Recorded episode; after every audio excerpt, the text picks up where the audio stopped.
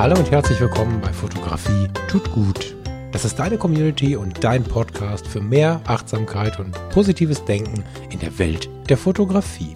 Und das hier ist nicht unbedingt das neue Intro von Fotografie tut gut, aber es könnte eins werden. Denn zu Beginn der Sendung möchte ich dich fragen, ob wir nicht langsam mal eine neue musikalische Jacke brauchen. Und ich finde, hier geht es ein wenig fröhlicher zu, ohne gleich ein bisschen Melancholie unmöglich zu machen. Teil mir gerne auf welchem Weg auch immer mit, was du von dieser Melodie hältst und ich setze mich mal hin und bastel was oder ich lasse es bleiben. Habe eine schöne Zeit hier und heute mit dem Podcast. Jetzt gleich kommen wir auch wieder in den normalen Modus.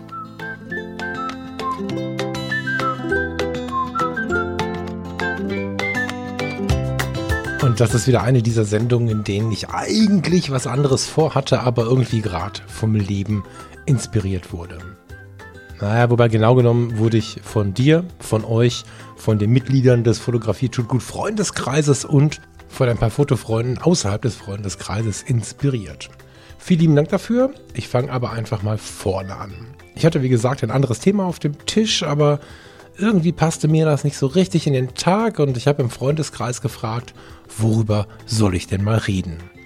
Was man vielleicht dazu sagen muss, also vielleicht muss man erstmal dazu sagen, dass der Freundeskreis die Community zu diesem Podcast ist. Fotografietutgut.de slash Freundeskreis erklärt ja genau, was da los ist. Und dort ist ein bisschen Aufregung gerade im Gange. das meine ich hochpositiv.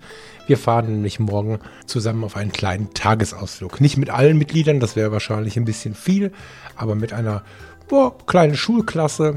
Was die Größe angeht, sind wir morgen unterwegs und schauen uns ein wenig in der Welt der Fotografie um. Nun, und im Zuge dieser Diskussion kamen gerade so ein paar Themen auf, die ich allesamt irgendwie spannend für den Podcast fand und ich habe mir gedacht, ich lasse das Thema bleiben, wenn es mir heute nicht so richtig passt und nehme diese Themen mal mit in den Podcast, die wir da gerade besprochen haben. Passenderweise. Und erst vor ein paar Minuten hat der liebe Patrick im Freundeskreis und zwar in der Gruppe Tech Talk Digitale Fotografie, es gibt dort verschiedene Gruppen, hat er einen Beitrag eingestellt, in dem er darauf hingewiesen hat, dass ich in der heutigen Fotologenaufnahme mich zu Beginn entschuldigt habe, dass wir mit Tech Talk begonnen haben. Und ja, er hinterfragt da so ein bisschen, ob Gas, also dieses geoakustischen Syndrom, also, oh Gott, ich spreche das immer so aus und das liegt nicht daran, dass ich es besonders cool finde. Ich kann es einfach nicht. Ich werde das jetzt auch nicht korrigieren. Gas, äh, den, den, den Wunsch, den Drang oder gar die Sucht, neues Equipment zu kaufen.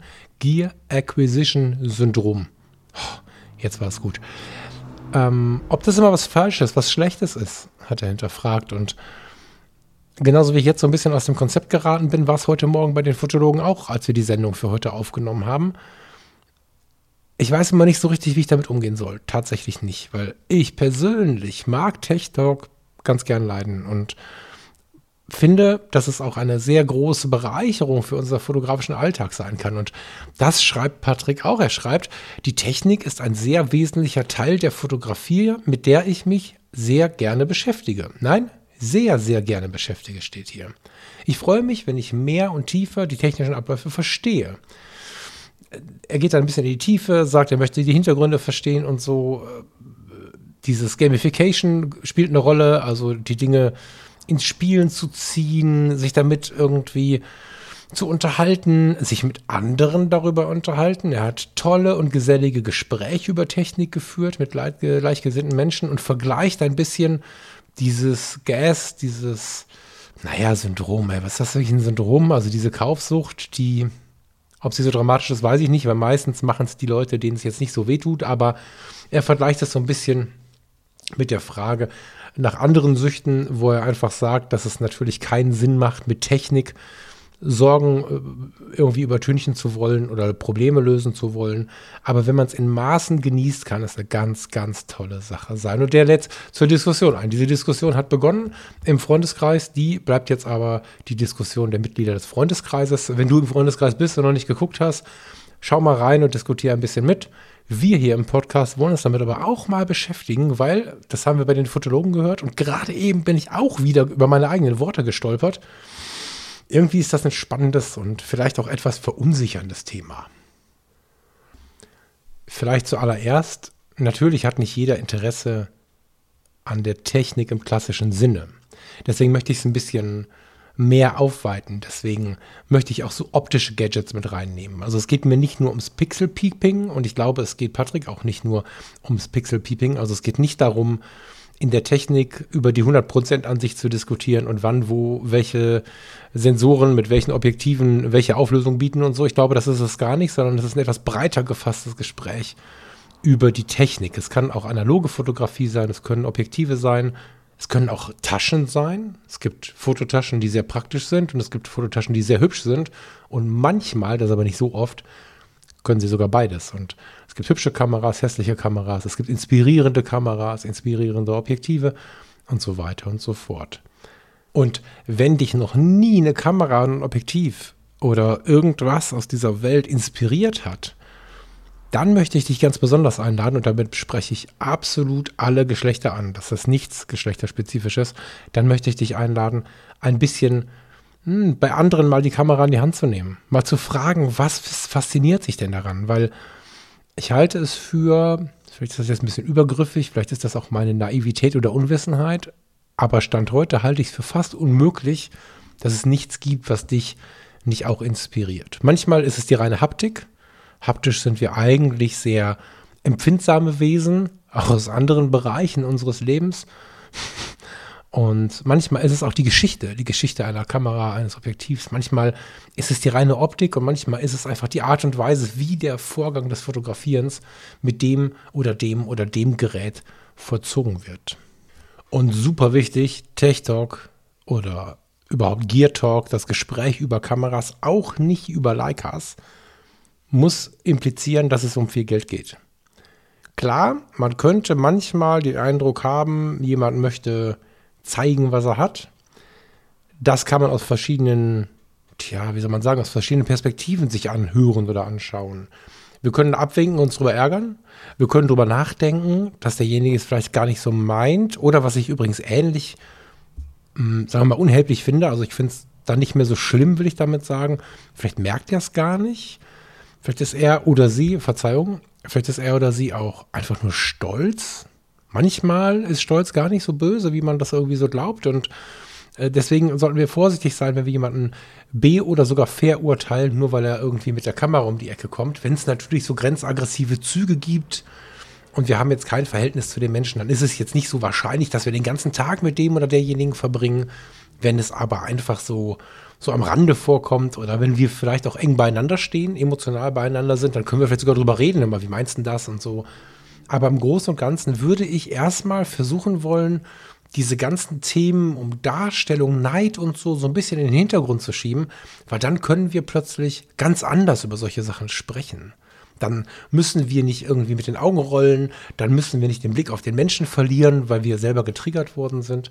Und dann müssen wir uns auch nicht irgendwie erklären. Ja, also mir reicht meine EOS 30D von 2007 völlig aus. Also das müssen wir gar nicht sagen, weil sowohl der Stolz in die Minusrichtung als auch in die Plusrichtung ist eigentlich unnötig und eine zu intensive Reaktion darauf auch.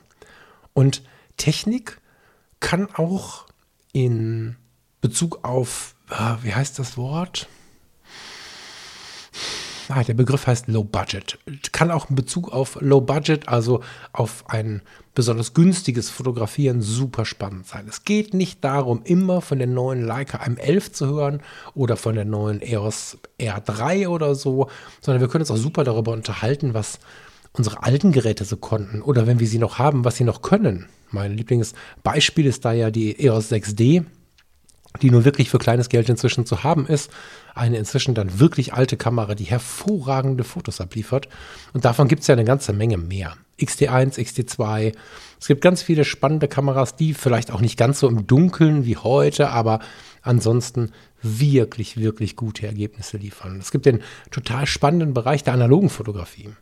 Auch da, wenn man sich damit lange nicht mehr oder sogar noch nie beschäftigt hat, kann man in der analogen Fotografie so viel für sich finden und so viel finden, was auch hier im Podcast eine richtig heftige Relevanz hätte, dass es eigentlich, na, was soll ich jetzt sagen, ein Muss ist, ist wieder sehr schiebend, ne? aber ein Muss sein könnte für diejenigen, die es noch nicht probiert haben.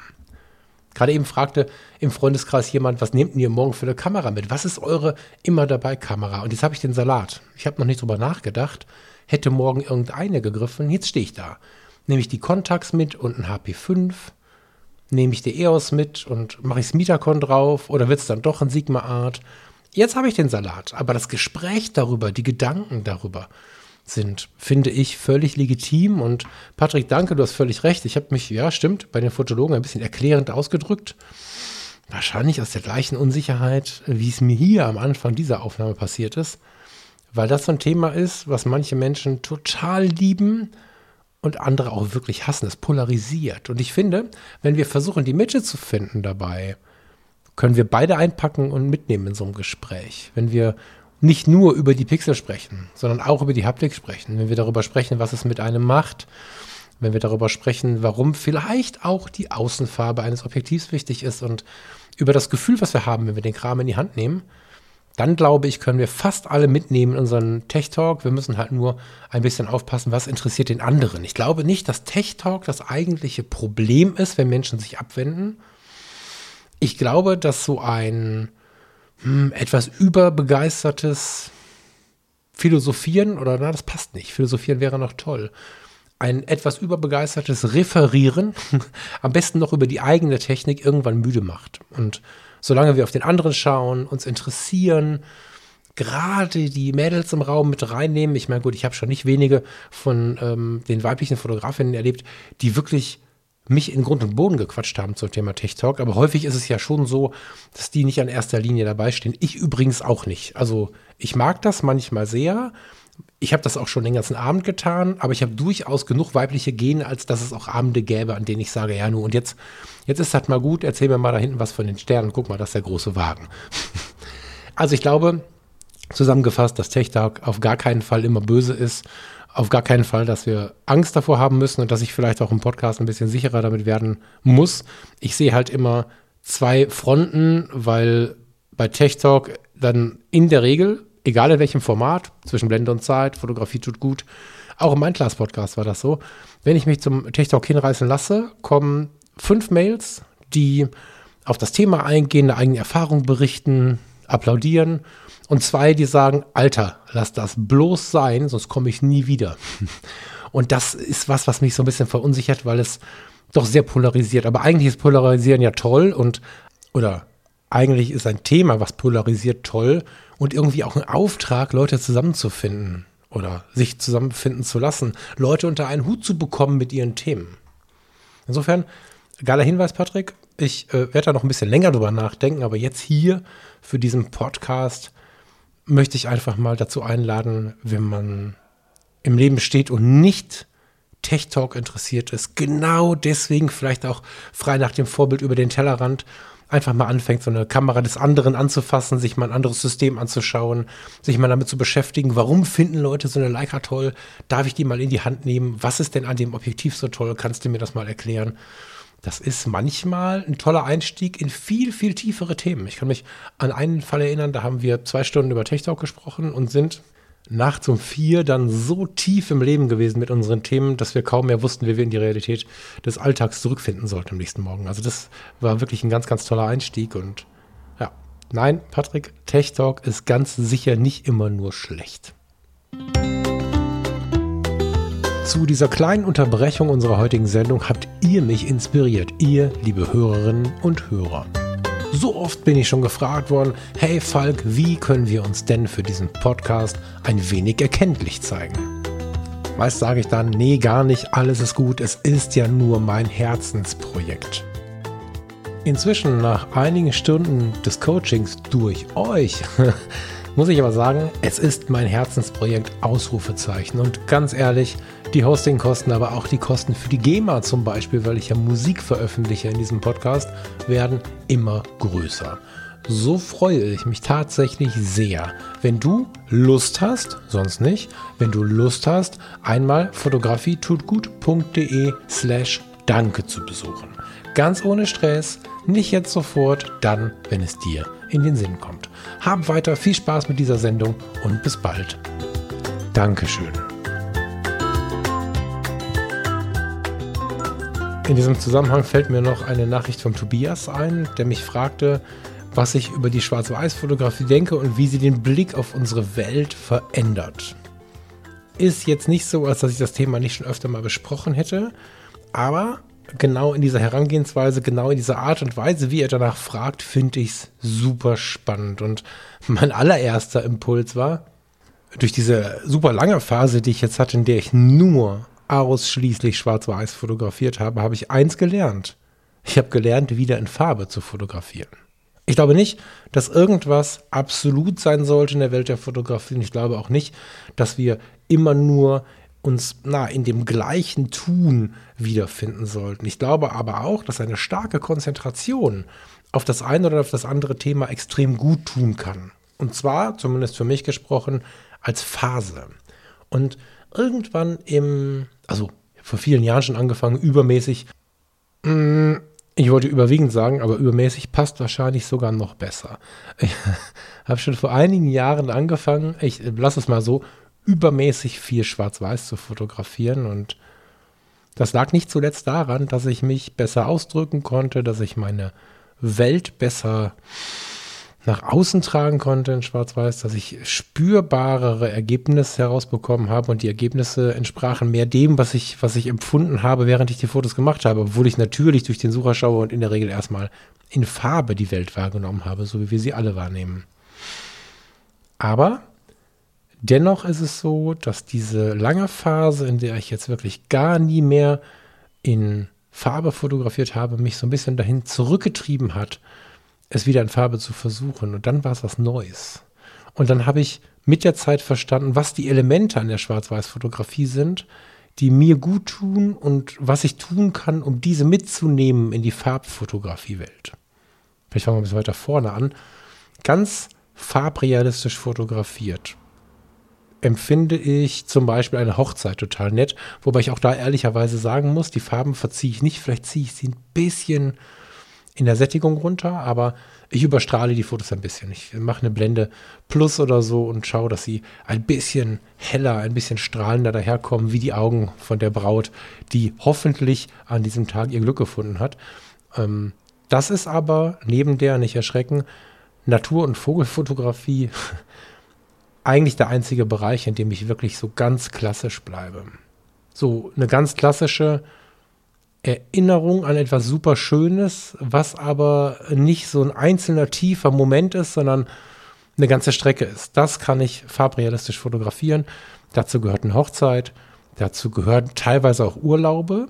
Die haben für mich zwar eine sehr, sehr tiefe Emotion, aber einzelne Highlights daraus bekommen, naja, so einen etwas anderen Style. Aber das, was ich so mitnehme, der Strand, äh, in unserem Fall gerne auch mal ein Schiff oder solche Dinge, die fotografiere ich auch gerne farbrealistisch. Aber wenn wir jetzt da hingehen und wollen über uns sprechen oder wollen mit uns sprechen, das ist ja bei Fotografie tut gut auch oft ein Thema, oder wir sind wieder zu Hause und haben einen Moment erlebt, in dem wir uns mit uns, mit unserer Welt oder mit etwas ganz Besonderem beschäftigt haben, dann ist es häufig so, dass das Foto bei mir am Ende ein schwarz-weißes Foto wird nicht zuletzt, weil Schwarz-Weiß für mich persönlich spürbarer ist. Ich habe inzwischen auch einen Farbzugang gefunden für diese, naja, Begleitmusik des Lebens. Diese Fotos, die von Musik begleitet das Leben zeigen. Das ist schwer zu erklären für mich. Wenn ich mit 13 irgendwie verliebt war oder in Panik war oder in Angst war oder was auch immer war und ich hatte meine Kopfhörer auf dem Kopf und bin durch die Welt gelaufen. Dann habe ich mein eigenes Musikvideo gesehen. Ich bin 43 Jahre alt und damit noch ein großer Fan von guten Musikvideos. Ich habe tagelang nur Musikvideos angeschaut und ich freue mich wahnsinnig, dass wir ab dem Sommer wieder verschiedene Musiksender im Fernsehen empfangen können. Also wir ziehen um und da gibt es das automatisch dazu. Und ja, das ist so ein bisschen der Blick auf das Leben. Und in Schwarz-Weiß fällt es mir ein bisschen leichter. Und durch die vielen, vielen Monate, vielleicht sogar Jahre in Schwarz-Weiß, habe ich jetzt langsam wieder gelernt, auch in Farbe das Ganze umzusetzen. Und ja, was ist mit der Schwarz-Weiß-Fotografie? Warum ist es denn so? Ich glaube, das war so ein bisschen der Kern dieser, dieser Frage und Aussage von Tobias. Was ist in der Schwarz-Weiß-Fotografie anders, dass sie den Blick auf unser Leben verändert beziehungsweise warum tut sie das? Und das ist relativ schnell erklärt. Es fehlt eine Information für unser Gehirn und unser Gehirn versucht etwas, was fehlt, aufzusättigen. Ich habe jetzt gerade mit einer Brille hier im Aufnahmeeck und ich sitze hier mit einer Brille, weil ich jetzt wieder diese Kurve bei GarageBand, die hinunterlaufenden Minuten, all das kann ich wieder scharf sehen. Ich habe das Problem, wenn ich jetzt etwas direkt vor der Nase habe oder eine normale Leseentfernung habe, kann ich es nicht mehr scharf sehen. Und lange habe ich es nicht gemerkt, weil unser Gehirn, gerade wenn die Sache so langsam kommt, versucht zu reparieren, zu reparieren, auszugleichen. Du versuchst irgendwie mit einer besonderen Stellung der Augen, mit einem gewissen Abstand, mit was auch immer, Fantasie manchmal auch, fehlende Informationen wieder zu ersetzen. Wenn du eine Erkrankung hattest und äh, vielleicht hattest du einen Schlaganfall oder irgendwie was in dieser Richtung und es sind vielleicht sogar Gehirnareale nicht mehr so leistungsfähig oder vielleicht auch nicht mehr vorhanden, dann wird das Gehirn in seiner Gesamtheit versuchen, anderen Teilen diese Aufgabe zu übertragen. Und wenn gewisse sensorische Teile unseres Körpers nicht mehr so richtig funktionieren, versucht das Gehirn es auszugleichen. Und dadurch entsteht eine gewisse Offenheit, eine gewisse Offenheit für die Fantasie, weil um das auszugleichen, brauchen wir nicht nur analytische Hinweise von dem Außen, sondern wir brauchen auch ein bisschen Fantasie, ein bisschen Erinnerung, ein bisschen Erfahrung um aufzusatteln. Und wenn wir jetzt einfach zwei Menschen sehen, die auf der Straße stehen, wir nehmen mal so ein Smartphone, die sind einfach in, in Farbe fotografiert, wie man das so kennt, dann stehen da zwei Menschen auf der Straße. Wenn wir sie kennen, haben wir vielleicht einen Namen dazu, aber wir werden nicht sagen, wow. Meistens nicht. Es gibt Ausnahmen, aber meistens nicht. Und wenn wir aber hingehen, ich habe gerade von meiner Kontax, da vorne steht sie, äh, gesprochen und legen einen Schwarz-Weiß-Film ein oder nehmen unsere EOS, unsere Fuji, unsere was auch immer, Sony, was wir so haben und fotografieren in Schwarz-Weiß. Vielleicht legen wir noch ein bisschen Korn drüber und fotografieren auch dieses Paar.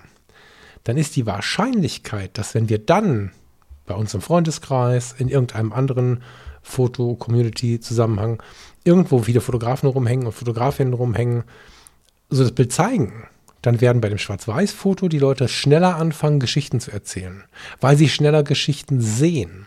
Weil unser Gehirn hat eine Information nicht, nämlich die Farbinformation, macht auf, weil es ja denkt, oh, da muss ich was vervollständigen. Und das ist die Einladung, selbst für Leute, die sonst nicht so fantasievoll sind, die Fantasie etwas anzuregen. Und das funktioniert ja nicht so punktuell, dass wir überlegen, ist das jetzt ein roter Pulli oder ein gelber? Oder ist er wirklich grau gewesen? Diese Frage stellen wir uns nicht. Das ist ja ein unterbewusster Prozess und dadurch kommt neben solchen Fragen unterbewusst auch die Frage auf, wer ist denn das? Was haben die für ein Verhältnis zueinander? Und warum stehen die gerade hier an der Straße? Und warum im Regen im T-Shirt und was auch immer so? Das passiert aber irgendwie unterbewusst und dann kommen wir aber in diesen Modus, Dinge zu spüren uns Dinge vorzustellen. Wenn du kannst das ausprobieren, du kannst ähm, ein Foto von deiner Frau oder von deinem Mann machen oder von einer guten Freundin oder wen auch immer du so findest und kannst das mal machen. Kannst ein ganz absolut farbrealistisches Foto machen. Am besten in Blende 8 und eins schwarz-weiß in Blende 2.8. Dann hast du mehrere Punkte, mit denen du getriggert hast, dass das schwarz-weiße Foto wahrscheinlich intensiver wirkt. Erstmal ist es so, dass du, wenn du nah genug dran bist, eine offene Blende zwar so ein bisschen dem konzentrierten Blick ähnelt, also wenn du mir jetzt in die Augen starrst, starrst, habe ich jetzt bewusst verwendet das Wort, dann wirst du natürlich ringsherum, mh, hm, eigentlich wirst du fast nichts wahrnehmen, aber das, was du wahrnimmst, könnte man sich als unscharf vorstellen genau genommen, weil wir über das Bild ja schauen können, also wir können ja den Blick übers Bild wandern lassen, ist die Unschärfe schon etwas, was dem Auge etwas eigenartig vorkommt. Dann ist es schwarz-weiß, das heißt, da fehlt eine Farbinformation und wenn ein schwarz-weiß-Foto richtig spürbar sein soll, dann liegt da jetzt auch noch ein Filmkorn drüber. Der stört das Bild. Was ist das für ein Korn? Das ist aber irgendwie. Hm, und schon fangen wir wieder an, uns Geschichten zu erzählen. Und das ist so ein bisschen das, was die Schwarz-Weiß-Fotografie für uns tun kann. Wenn ich mich erinnere, wie wir im Winter am Baldnersee spazieren waren und ich habe einfach nur für mein Foto des Tages, für mein Foto der Woche einen Segler, der im Winter keine Aufgabe hat, vor einem diesigen See fotografiert. Mit offener Blende in Schwarz-Weiß, dann habe ich an diesem Foto den halben Tag wiedererkennen können. Bis heute weiß ich, was wir an dem Tag gemacht haben, was wir an dem Tag besprochen haben, was am Abend noch passiert ist. Und am Ende ist ein schwarz-weiß ein Segelboot drauf. Und das ist ein ganz, ganz großes Ding. Wenn wir, na, ich will nicht sagen gestört werden, aber wenn in der Fotografie etwas ist, was nicht der absoluten Realität entspricht, dann öffnet äh, oder dann öffnen wir uns, muss man besser sagen, für die Geschichten des Lebens. Ein bisschen besser, als wenn wir es farbrealistisch anschauen. Das, ein schönes Gleichnis ist auch der Nebel.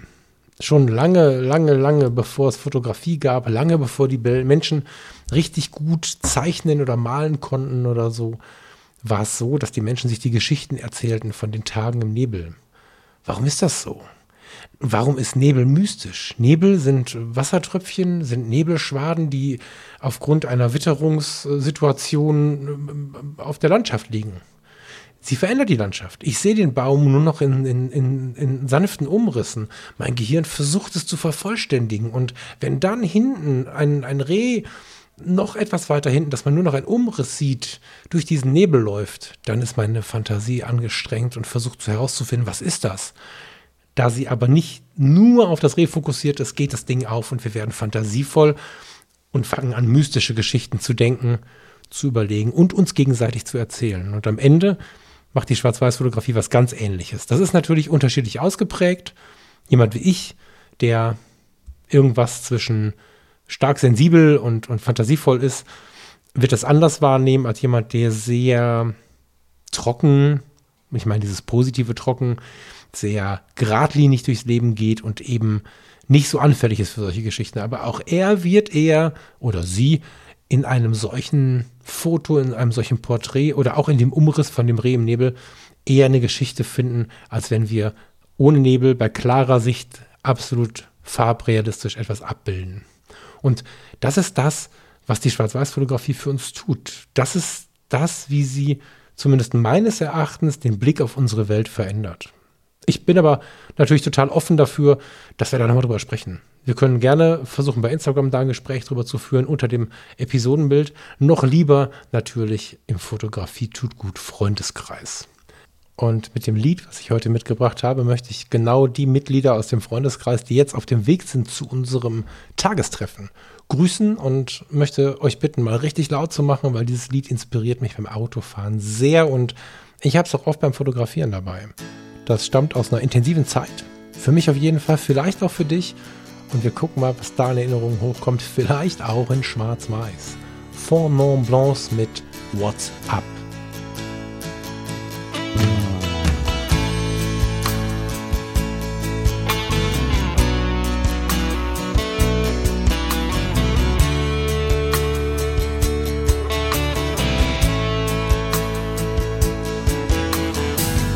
25 years and my life is still trying to get up that of hope for a destination. I realized quickly when I knew I should that the world was made up of this brotherhood of man. For whatever that means. Into a crisis times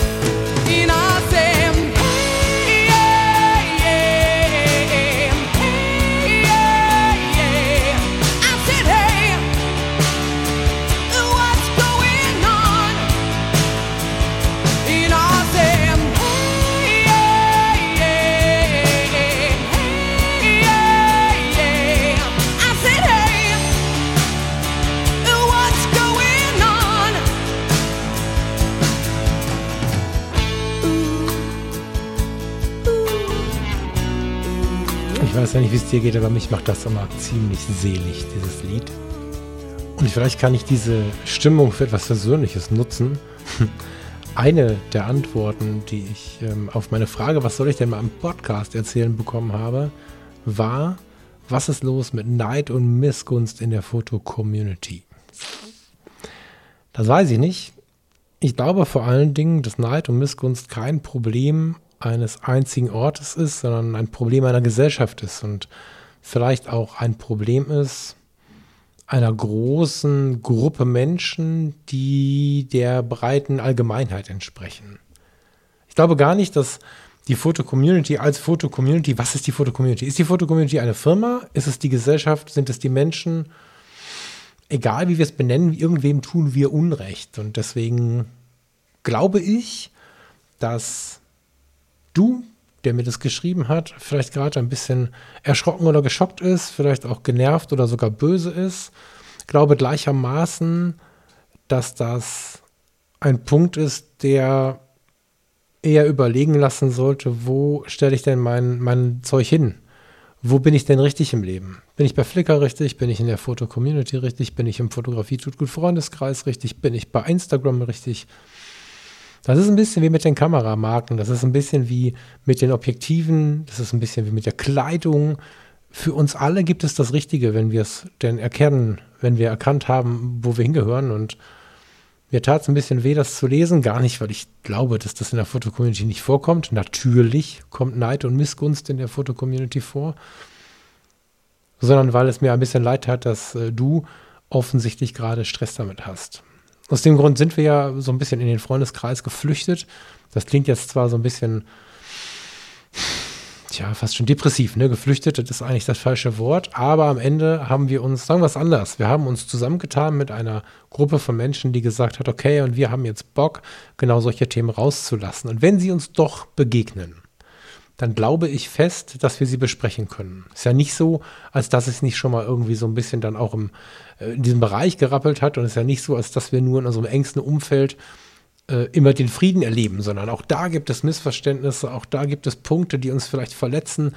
Meistens weiß es der andere oder die andere gar nicht.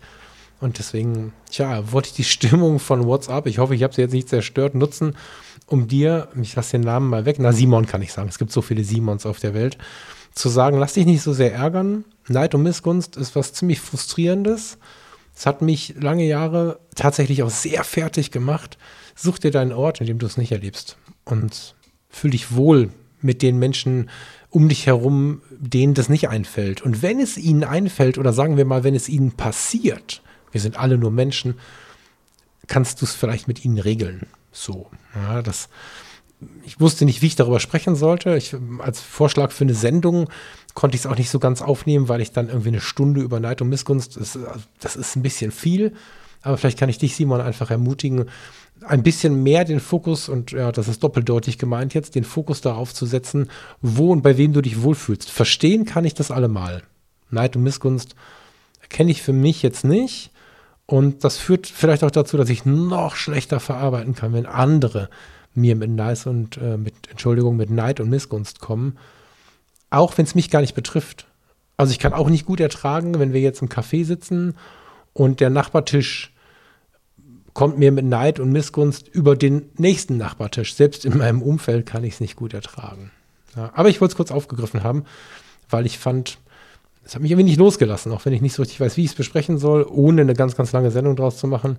Lieber Simon, sieh zu, dass du dir gut tust und dass du dich da mit den Menschen umgibst oder an diesem Ort und mit den Menschen umgibst, an dem du dich oder mit denen du dich wohlfühlst. Für die Foto-Community im Konkreten, wenn es dieser Ort sein sollte, ohne dieses Erlebnis, kannst du Mitglieder ignorieren. Ignorieren heißt aber leider nur, dass sie dich nicht mehr anschreiben können und nicht mehr kommentieren können. Also, dass sie öffentlich nicht mehr kommentieren können. Mehr leider nicht. Ich drücke dir jedenfalls die Daumen und ja, so ein bisschen habe ich auch den Impuls in mir, sowas zu sagen wie I feel you. Ich würde das aber nicht auf einen bestimmten Ort in der Allgemeinheit beziehen. Das ist ähm, selten so.